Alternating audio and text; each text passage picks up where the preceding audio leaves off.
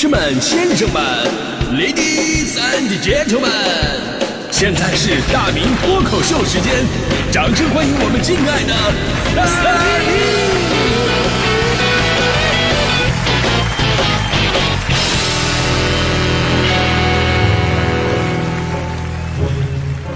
明！呃，欢迎各位来到今天的大明脱口秀，我是大明啊。先跟大家伙儿出一个问题，这个问题非常有深度啊。呃，请打开你们的脑洞，请问有两只猫，一只黑猫和一只白猫，他们两个一起去面试，最后呢，白猫被顺利的录取了，而黑猫则惨遭淘汰。请问这是为什么？为什么白猫被录取，黑猫被淘汰？黑猫比白猫到底差在哪儿呢？答案很简单，那就是因为啦啦啦啦啦啦，黑猫紧张。哈哈哈哈！呃，这个故事呢，告诉我们两个道理。第一个道理呢，就是当你觉得上台讲话紧张的时候呢，你可以先讲个段子，活跃一下气氛啊，也能放松一下自己的这种紧张情绪，对不对？呃，这个故事告诉我们的第二个道理啊，就是如果你讲的这个段子本身就很尴尬的话呢，那么就更容易紧张了。啥玩意儿？黑猫紧张啊！好了，在这个尴尬的开场过后呢，咱们来说说今天的话题啊，上台恐惧症。这个对所有人我觉得都是适用的，我就没有见过不紧张的人。你平时再侃侃而谈、自信满满的人，都有着自己紧张的时候，只能呢是你紧张的场合啊、环境可能不太一样啊。有的人呢，你看社交是没什么问题的，但是看到喜欢的人，手心就开始冒汗了，俩人一握手都能拧出水来。啊，有的人呢工作认真，想法特别的多。啊，你看着，哎，这孩子不错，可以培养培养。明天开会啊，给你给大家伙分享一下经验。就开会的时候啊，说话语无伦次，都带着哭腔。知道的是经验分享，不知道以为在那工作检讨呢。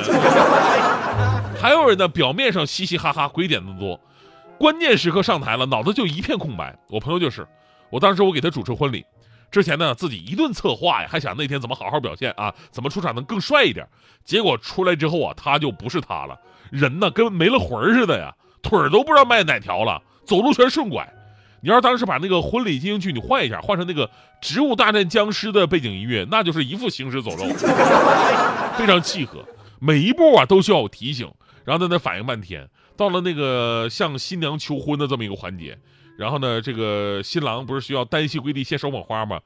当时他自己也不知道干啥，我在旁边提醒我说：“你跪呀！”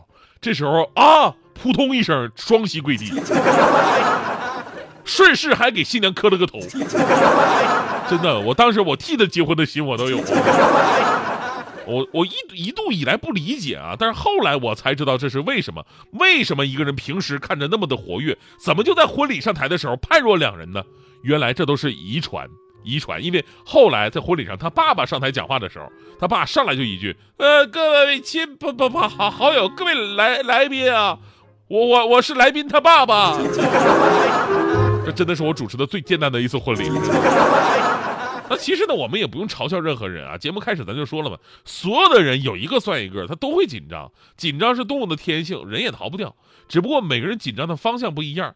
当你对一件事儿，不看重、无所谓，或者呢特别的熟练、驾轻就熟的情况之下，都不会紧张。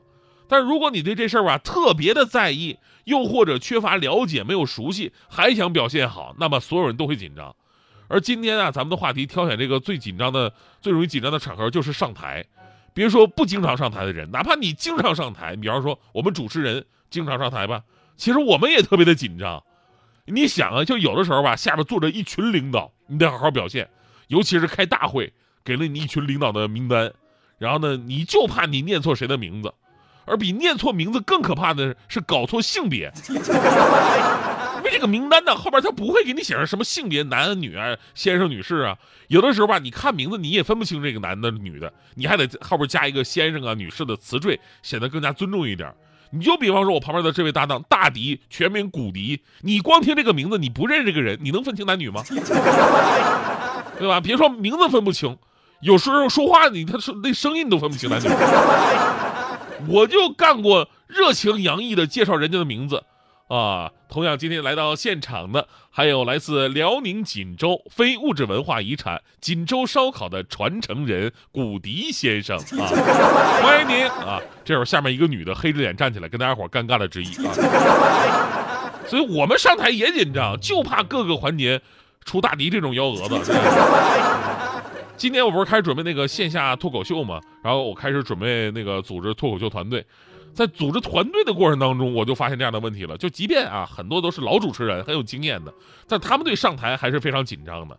所以证明什么呀？上台紧张，它不是什么毛病。哪怕是主持人上台也会紧张。所以关键的问题是如何消除这种紧张。呃，我从个人的实践过程当中，我就发现了，就是紧张的根本原因呢，其实就是你太想表现好了，你怕丢人，而结果什么呢？你越想表现好，你就越表现不好。所以有的人呢，就是心里暗示自己说：“哎呀，不紧张，不丢人。”结果上来自我介绍说：“我叫不紧张。”其实这不是真正的心理暗示，真正的心理暗示什么呀？就是你要把紧张给和丢人呐这些事儿都给忘了，没这事儿。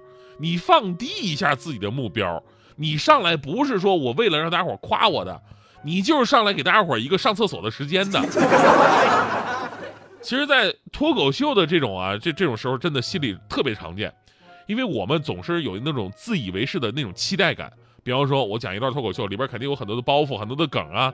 你觉得，哎，这块是梗，我得停顿一下啊，或者说我我到下边我就转话锋一转，我转到别的地方了，因为这个梗大家伙一定会笑的。那结果就经常发生，你说完这个梗，大家伙一点反应都没有。这个时候吧，你停顿也好啊，话锋一转呢，你就感觉到特别的尴尬。然后你你就尤其做我们电台的，这个时候就特别想摁一下音效，哈哈哈。当时也没有音效啊，对吧？你只能特别尴尬的说：“哎呀，这一届观众不行啊，对吧？” 这就是你的心理预期太高了，导致自己没有应对冷场的这种心理准备。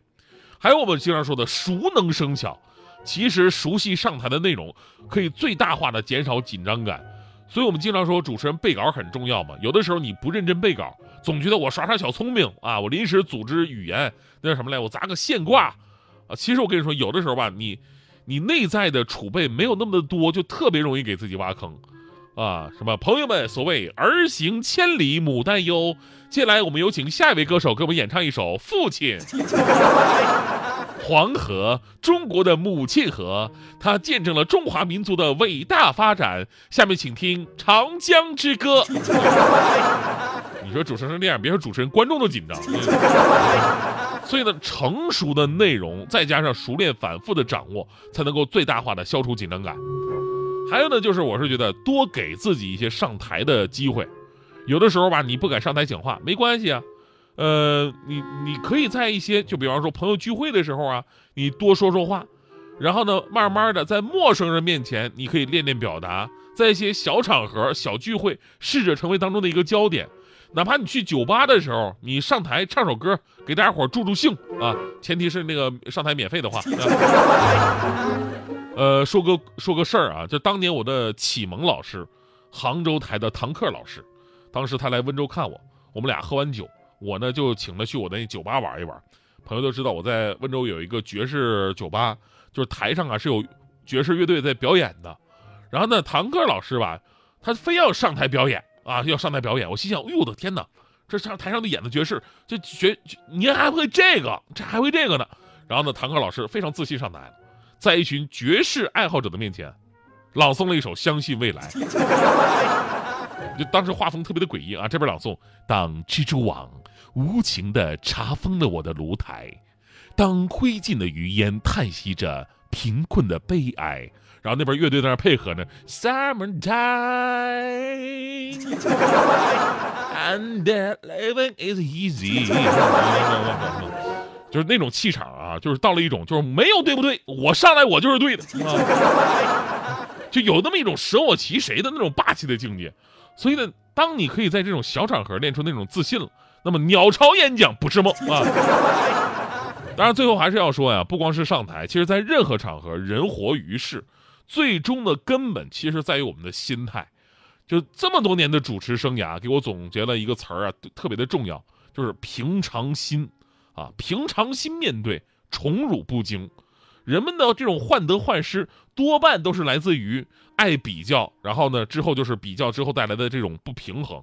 所以呢，简简单单做好自己就可以了，你不用在乎别人的评价和眼光。那当年呢，我也遇到过自己的心魔，因为做主持人嘛，总是想出名啊，想一炮而红。但那么多年，我还是默默无闻。呃，而有一天机缘巧合的机会，我当时我碰到了一位大师，他一眼就看出了我的焦虑的心态。大师微微一笑，指着我说：“人生就像一个舞台一样，台上的主角走马灯似的换，而你却只能永远在台下鼓掌。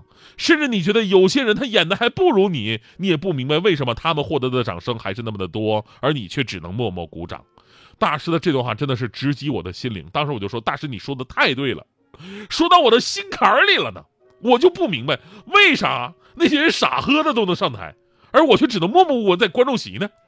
大师当时看看我，就说了那么一句话，他说：“因为啊，人家的傻吧都是演的，你是真的。”